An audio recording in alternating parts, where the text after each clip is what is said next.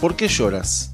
Podemos sentir dolor por las situaciones difíciles que enfrentamos en el camino, pero en esta oportunidad quisiera referirme a un sufrimiento en específico, aquel que nos trae sentimientos de derrota porque no superamos una debilidad.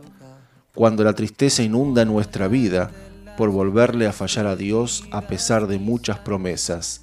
Dice Jesús en Mateo 5:4, Bienaventurados los que lloran, porque ellos recibirán consolación.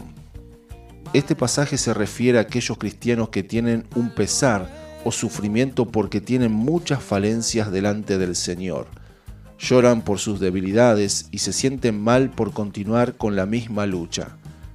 Es un lamento donde claman, quisiera ser mejor, ser más bueno, cambiar mi vida derraman lágrimas al sentirse lejos de parecerse a Jesús.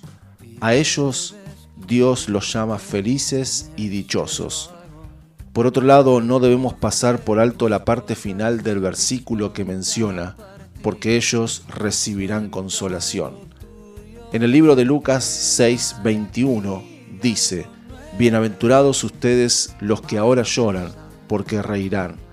Esto se refiere al presente, aquí y ahora. Actualmente estamos llorando, pero no será para siempre. Un día vamos a vencer y superar nuestras debilidades. La promesa es, los que lloran después reirán. Llegará el momento en que veremos nuestra recompensa. Dios conoce tus batallas y el deseo que tienes en tu corazón de agradarle. Él observa tu esfuerzo. Entendemos que esta lucha te produce tristeza, te hace llorar, pero como aprendimos en estos pasajes, el Señor valora mucho a esas personas que reconocen su necesidad espiritual y que en un tiempo disfrutarán de un gran gozo. En esta oportunidad quiero animarte a aferrarte a estas palabras con todo tu corazón.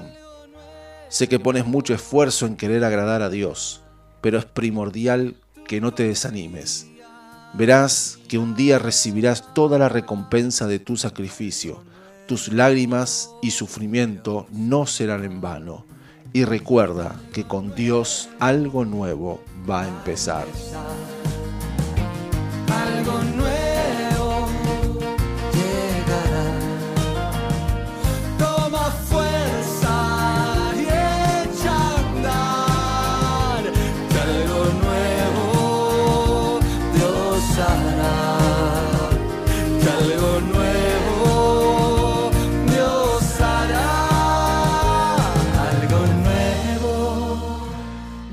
Hará. Algo nuevo Dios hará.